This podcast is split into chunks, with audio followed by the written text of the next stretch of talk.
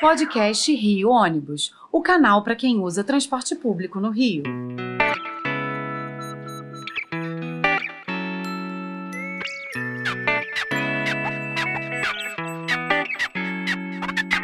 Saudações ouvintes, passageiros dos ônibus da cidade e população carioca. Eu sou Paulo Valente, nesta edição do podcast Rio Ônibus, vamos conversar com Luiz Guilherme, administrador da página Transportes Zona Oeste, que reúne mais de 25 mil pessoas para debater a funcionalidade da mobilidade urbana nos bairros que compõem essa importante região da cidade. O canal tem sido uma ferramenta importante para os passageiros expressarem suas necessidades, fazerem críticas, mas também para entenderem o processo pelo qual o setor de transporte por ônibus está passando, suas dificuldades, as suas metas e tudo aquilo que envolve o funcionamento desses ônibus na cidade. Então, é, eu tive o prazer de participar de uma live com o Luiz Guilherme, com a sua equipe, há, umas três semanas, e é um prazer te receber hoje aqui para a gente conversar no nosso podcast e falar aí para o pessoal do trabalho que você desenvolve, que é realmente é muito interessante, e o pessoal entender realmente como que a gente pode ter essa boa relação entre empresas operadoras e, e os usuários e os funcionários, buscando sempre um ganho de qualidade no transporte da nossa cidade. Obrigado aí, Luiz Guilherme, por ter aceito o nosso convite. Em nome da Transportes Zona Oeste, quero agradecer também pela oportunidade. Já escutava o podcast né, diariamente, todos os episódios, então para mim é uma honra poder estar participando e trazendo um pouco da voz do passageiro para dentro também do, do Rio Ônibus, do podcast. Então, isso é muito importante. Então, vamos falar um pouco aqui sobre a, a Transporte Zona Oeste, essa página. Ela é uma das mais consultadas hoje pelos passageiros de ônibus. Como é que foi o início desse trabalho que vocês desenvolvem aí?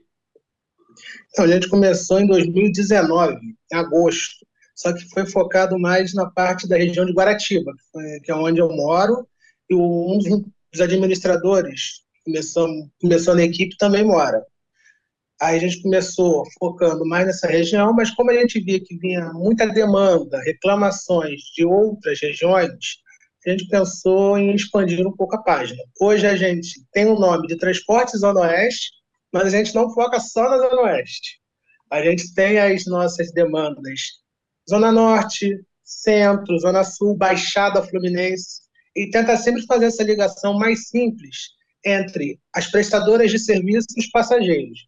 Como eu falei até em uma das reuniões que eu tive com uma das empresas aqui do município, não adianta a empresa achar que só ela que sabe a situação de uma linha que ela presta serviço. Passageiro que anda diariamente, passageiro que paga a sua passagem, ele sabe o dia a dia, ele pode ajudar no dia a dia do operacional, até mesmo de uma administração, trazer um bom serviço. Então a gente preza sempre por unir o passageiro com a prestadora de serviço, unir o passageiro junto à prefeitura, através de reuniões, levando as dificuldades do passageiro que utiliza o BRT até a Mob Rio, como a gente já fez em várias reuniões. E tem dado alguns resultados, não vou dizer que não, tem dado alguns resultados, Obviamente que não do jeito que o passageiro quer, porque a gente sabe muito bem que o passageiro tem um pensamento um pouco diferente do pensamento de quem entende um pouco mais do, serviço. Para o passageiro acha que é só colocar ônibus na rua e a gente sabe que não é, tem um conjunto de fatores. E a gente tenta levar isso da maneira mais simples para o passageiro, trazendo de dentro das empresas para fora. E a aceitação das empresas também é muito boa eu percebo que algumas empresas realmente aceitam o trabalho, entendem o trabalho, se abrem para o passageiro. A gente já teve visitas técnicas em algumas empresas aqui na Zona Oeste e até na Zona Norte, onde a gente não tem uma área de atuação tão grande. A nossa equipe, que antigamente era só da Zona Oeste, tem morador da Taquara agora, da área da Transcarioca, tem morador da Ilha do Governador também, que nos ajuda bastante, porque se for depender só de mim e do outro responsável pela página, a gente não vai sair da zona de conforto da Zona Oeste. Sim, então vai é ficar necessário... perto de casa. Exatamente. É necessário expandir e como a gente viu essa necessidade, hoje a gente tem uma área de atuação da página bem maior do que o um nome apenas de Transporte Zona Oeste. Certo. E é, uma novidade que vocês introduziram, acho que eu participei E uma das primeiras foi ah, é, ter uma live, né? E eu, eu quando participei, participei, fiquei impressionado com é, a reação instantânea do pessoal, né? A, a gente vinha falando e já vinha entrando mensagens na hora, tirando dúvidas, fazendo perguntas, comentários, críticas e tudo. Isso tem sido comum para vocês assim? Como é que está essa experiência de fazer uma live? Então, na parte da live com entrevista foi a primeira, foi a que você participou e assim, quando a gente anunciou teria essa entrevista ao vivo, foi uma chuva de comentários, muitas perguntas, mesmo que as perguntas seriam mais apropriadas para uma para a secretária de transportes, né, certo. até responder, foi muita pergunta, muitos comentários, elogios, mas a gente já vinha fazendo lives há um tempo atrás, mas de acontecimentos. Por exemplo, tinha manifestações corredor BRT. A gente ia lá com a equipe, fazia live. Obviamente que não era aquela live profissional, né? não, tinha, não temos aquele equipamento todo de live, é. mas a gente ia fazendo as lives, interagindo com o público. Agora, quando teve a reinauguração da Transolímpica, a gente fez, eu fiz a live dentro do BRT, fiz a live do lado é, parte externa, tive uma entrevista, não foi ao vivo, mas também serve com a Maína, entrevista rápida. A gente está sempre fazendo essas lives para trazer o público um pouco para os acontecimentos mais formais no meio da mobilidade, para poder o público ficar é, ciente, interagir com o público. E para 2023 agora a gente quer investir ainda mais nessas lives, fazer junto à prefeitura, fazer junto às prestadoras de serviço, o que os projetos que a gente tem para 2023 em questão de conteúdo é bastante live, bastante entrevista e modernizando a cada dia a página para que o público também tenha conteúdos diferenciados, não ficar só naquela postagem, postou um vídeo, um texto, postou a foto, um texto. Cada dia mudar, melhorar, porque o público também merece. Tá, pô, isso é muito importante. E é, eu acho que é um ponto que, que, que, os passageiros querem ouvir a gente falando aqui, os seus ouvintes principalmente, que eu tenho certeza que esse podcast vai bombar, porque você vai divulgar lá na página. É, com, a, com a chegada do verão, vocês têm recebido muitos questionamentos, perguntas sobre um tema recorrente, que é o ar-condicionado? Então, por incrível que pareça, a gente ainda não fez nenhuma postagem referente ao ar-condicionado, porque eu conversei até com a equipe sobre isso. A gente recebe as reclamações, só que a gente vê os dois lados: o lado da empresa e o lado do passageiro. O passageiro quer o conforto, a gente entende. Mas ele paga tarifa, eu pago a tarifa e quer conforto. Porém, a gente entende, tem que entender também o lado da prestadora de serviço. Não é de uma hora para outra que um carro que está do, mais de dois anos com equipamento de ar-condicionado ligado, ele vai conseguir ligar o ar-condicionado da noite para o dia. A frota Sim. inteira é impossível. Aí o que, que a gente, o que, que eu conversei com a minha equipe? A gente pensar a maneira de tentar levar os dois lados em uma única postagem. A gente ainda não conseguiu alinhar. Como a gente vai ter uma entrevista, uma live com uma empresa de ônibus, o que a gente pensou? Levar essa, esse assunto para a entrevista e, através dessa empresa, a gente fazer um conteúdo para o passageiro entender a questão do ar-condicionado. Por quê? Eu não concordo, particularmente, com o modo que a prefeitura está lidando na questão da, de religar o ar-condicionado. Eu, como usuário, eu obviamente quero conforto, mas como um bom entendedor, eu acho que a prefeitura poderia ter outras atitudes. Por quê? Hoje a gente tem o BRT que, uma porcentagem é BRT novo, o ar-condicionado funciona. Porém, a outra porcentagem não tem ar-condicionado. Como é que a prefeitura vai exigir das empresas, transformando elas em vilãs dessa situação, se os próprios BRTs que são administrados pela MobRI, que é uma empresa da prefeitura, também não tem o ar-condicionado ligado. Então, eu penso assim, se uma prefeitura cobra e transforma a prestadora de serviço em vilã, ela tem que ver o lado dela também e trazer para o passageiro que ela também está ligando ar-condicionado. Não adianta ela cobrar de quem presta serviço, se quem concede serviço também não dá um serviço adequado, que ela também presta. E o passageiro precisa entender isso. Não adianta querer que o ar-condicionado da noite para o dia seja ligado. A gente não adianta apostar que o carro número tal, tal, tal, da linha tal, empresa tal, está sem ar, se não vai ser da noite para o dia que a empresa vai ligar. Não adianta chegar lá, ligar o ar-condicionado, ele dá curto e o ônibus pegar fogo no meio da Avenida Brasil. É fora de lógica. É colocar a vida do passageiro em risco.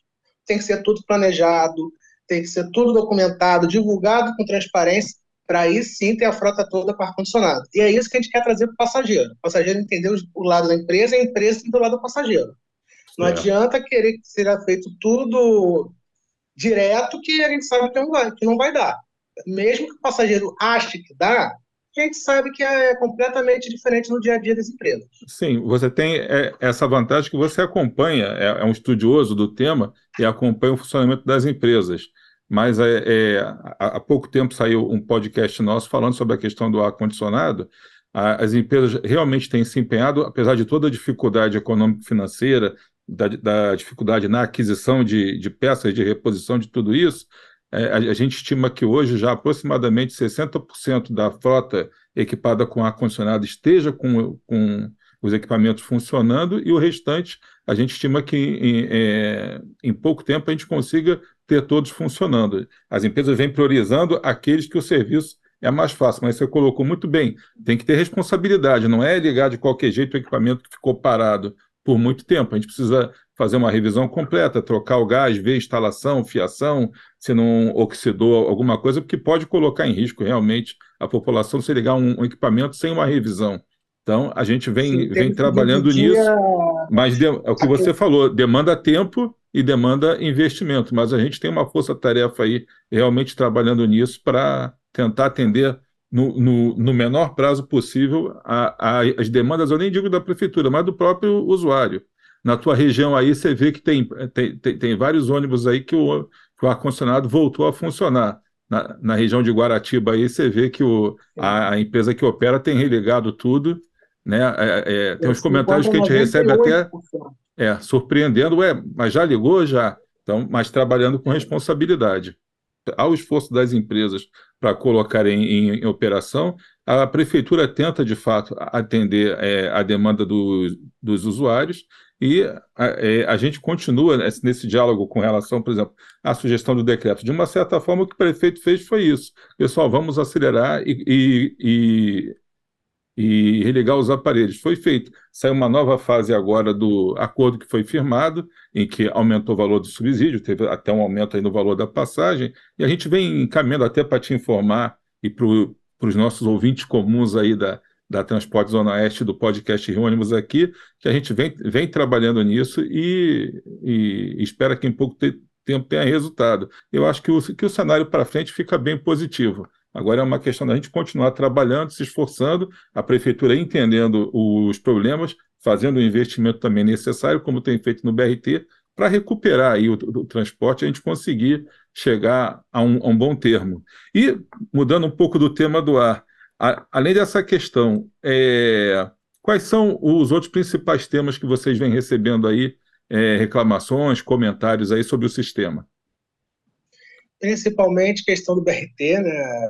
A o BRT eu não debato aqui, tá? Então você Sim, conversa depois com a, não, com a Cláudia Cecim e com a Maína. Um tem um ponto que puxa a questão das, das empresas, que é a Transbrasil, que é a expectativa por quais linhas vão acabar, por quais linhas vão ser extintas, por quais linhas vão Sim. continuar. A questão da manutenção dos ônibus que estão em circulação no Rio de Janeiro. Sim. Valor da tarifa, que pessoal não entendeu que, estava no, que está no contrato o aumento da tarifa, então se tornava necessário, né, pelo congelamento há anos, né, a gente também tenta entender essa questão, e principalmente questão do número de linhas inoperantes, que muita gente até hoje pede para retornar um montão de linhas, sendo que a gente sabe que as empresas que estão hoje em operação no município não têm mais como operar uma linha, considerando a atual situação da frota do Rio de Janeiro e o papel da prefeitura que não auxilia tanto como deveria. Do meu ponto de vista, acho que a prefeitura poderia auxiliar mais, porque ela reativou um monte de linhas, sobrecarregou um monte de empresas e poderia estar auxiliando de uma maneira diferente, até para as empresas conseguir trazer, comprar um número maior de ônibus e conseguir operar um número maior de linhas do que opera hoje. Então, é também uma questão que muitos seguidores da nossa página comentam: ah, a linha no meu bairro sumiu, ah, a linha no meu bairro está o carro, mas não entende a questão da empresa, que não tem a, o número de carro suficiente para ela estar tá operando uma determinada linha. É, tem um item que a gente pode falar, especialmente na, na, na região mesmo da, da Zona Oeste aí, que, que muitas vezes não é abordado, que é a questão do transporte clandestino também, o transporte por vans, por tudo. Assim, muita, é, assim, muitas vezes, é, mesmo que volte a linha, é, ela volta, mas não tem demanda registrada suficiente para justificar mais horários ou mais frota, que boa parte da população já, já anda hoje de van, e o ônibus acaba rodando somente para transportar as gratuidades. E aí essa conta não fecha bem. Eu acho que dentro desse pacote de medidas que devem ser adotadas para frente, que a gente pode contar, é, é, é, é, esse é um assunto importante de ser considerado dentro de um pacote de medidas. Olha, ampliar a fiscalização ou regulamentando essas vans já regulamentadas terem obrigação de transportar gratuidades também, de atenderem melhor.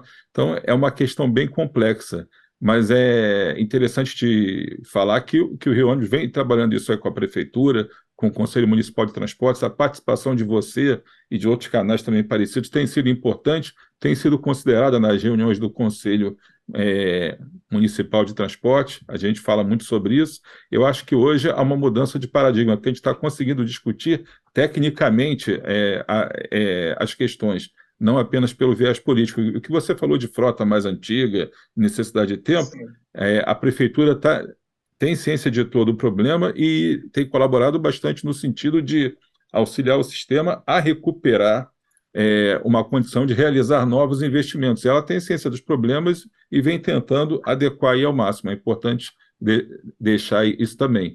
É, hoje não há uma posição, digamos, antagônica de Rio Ônibus com prefeitura, com, com os colaboradores ou com a sociedade civil organizada e mesmo com os técnicos mais proeminentes do setor. Eu acho que hoje há um pensamento conjunto de todo mundo que o poder concedente, as prestadoras de serviço, a sociedade civil organizada, que é o teu caso, você representa muito bem o usuário, que é, é, que é a sociedade civil organizada também, os técnicos do setor, eu acho que todos têm noção que tem que sentar à mesma mesa para debater que transporte a gente quer para a nossa cidade, atendendo a população com qualidade, qual o custo que esse transporte vai ter e quem vai pagar essa conta, é, afinal, que não pode cair em cima apenas do usuário.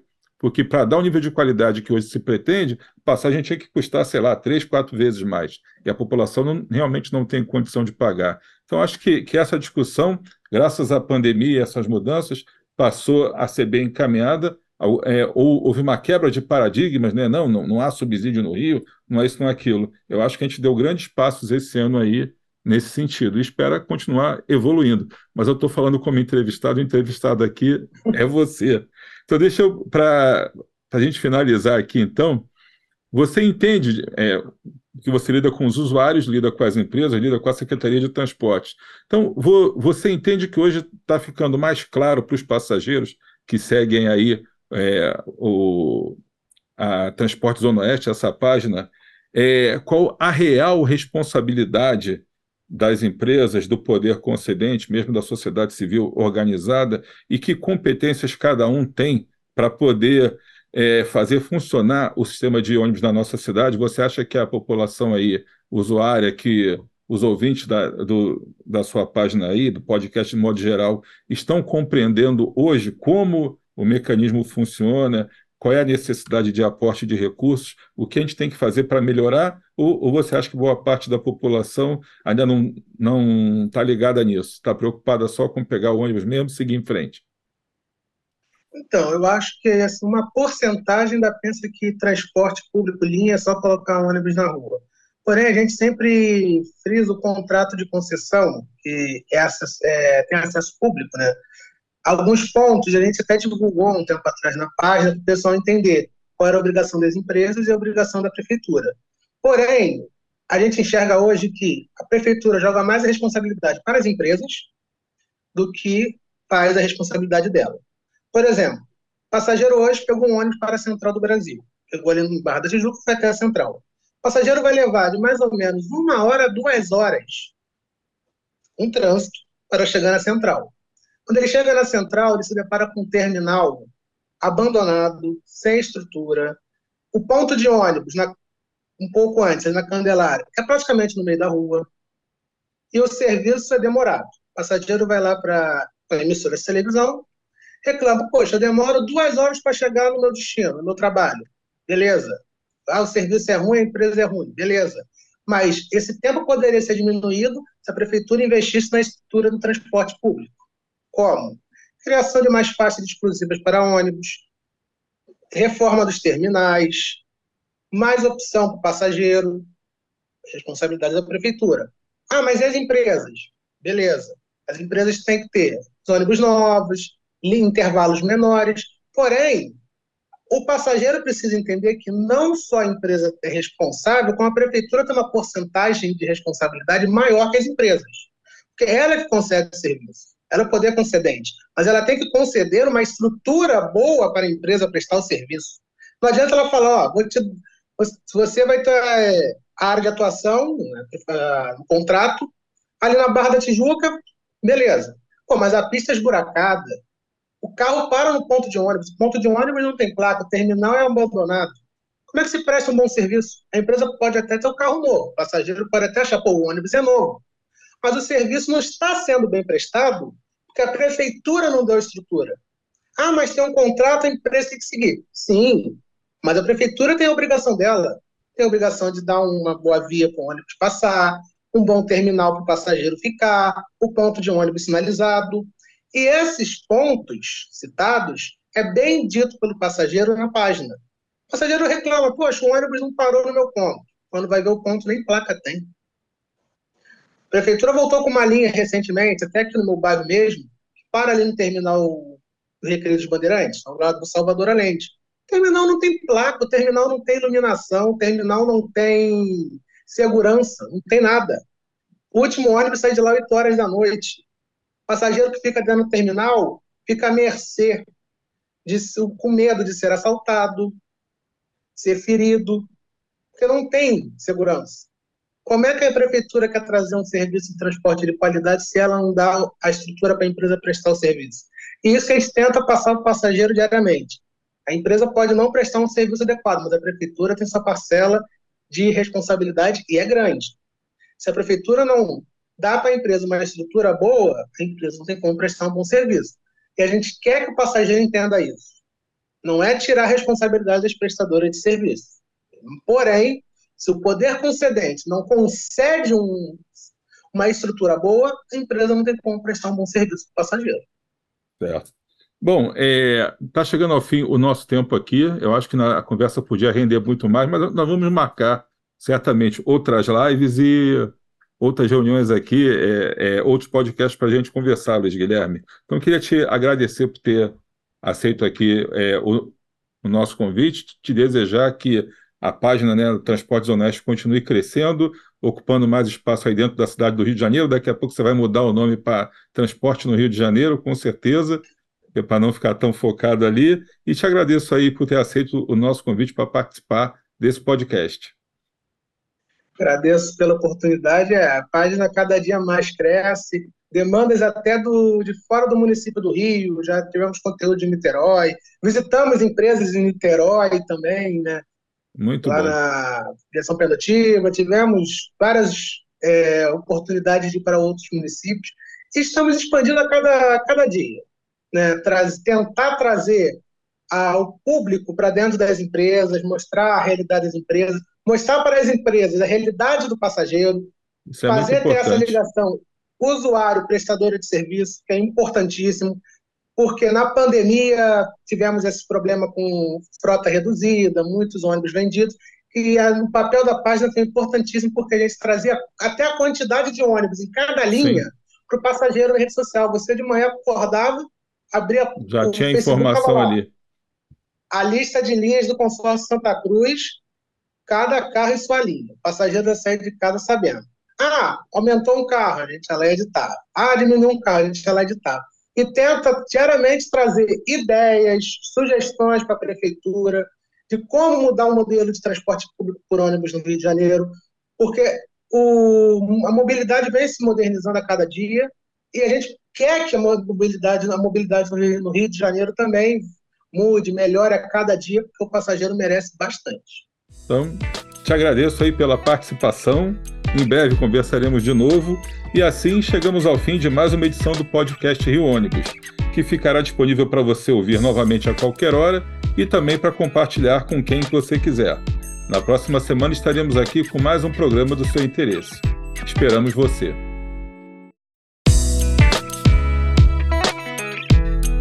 Apresentação e supervisão: Paulo Valente. Roteiro e produção: Peter Barcelos.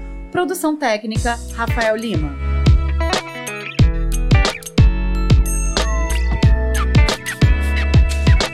Rio Ônibus. Seu dia passa por aqui.